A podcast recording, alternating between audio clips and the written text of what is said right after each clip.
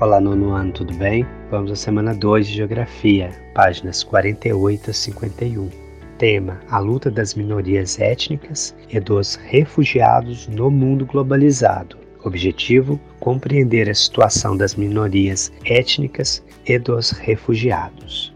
Pessoal, na última aula nós vimos migração, os problemas decorrentes das imigrações. Vamos pensar nessa aula a situação dos refugiados aquelas pessoas que se deslocam no mundo por guerras, perseguições étnicas, desastres naturais. Lembro para vocês que os refugiados devem, por lei internacional, receber um tratamento diferente do imigrante legal, já vista que a sua mudança, o seu deslocamento, tem um motivo muito forte que foge ao seu controle, ok?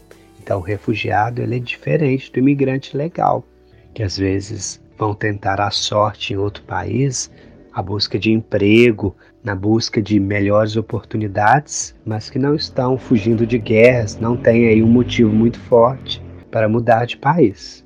Ok? Essa é a diferença então entre imigrante legal e refugiado. Ok? Entenderam a diferença entre refugiado e imigrante legal? Vamos pensar aí então os refugiados e as minorias étnicas.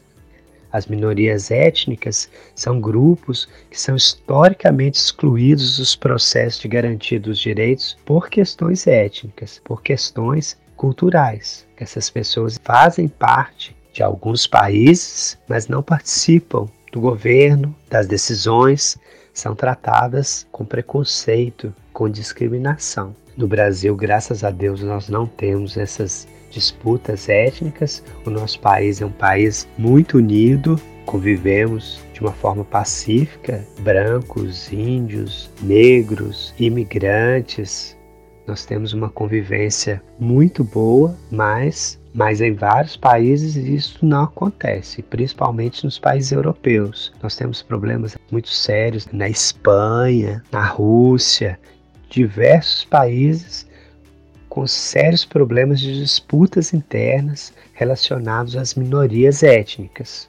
Um problema grave que temos no mundo hoje são os campos de refugiados. Essas pessoas que estão fugindo de outro país em guerra, que estão sendo perseguidas por questões étnicas, acabam não sendo recebidas no país de destino e ficam em locais específicos, que são os campos de refugiados. Nós temos isso na Turquia, com refugiados sírios, muitos campos de refugiados aí no Oriente Médio e na Europa também, na França, na Inglaterra, na Itália. Essas pessoas chegam, não são recebidas no país de destino, justamente porque o país quer investigar se a pessoa é refugiada ou imigrante legal. Enquanto isso, a pessoa fica nos campos de refugiados. Alguns recebem o refúgio, ou seja, tem a sua permanência efetivada, registrada no país de destino, então ela começa a gozar dos mesmos direitos civis do habitante local e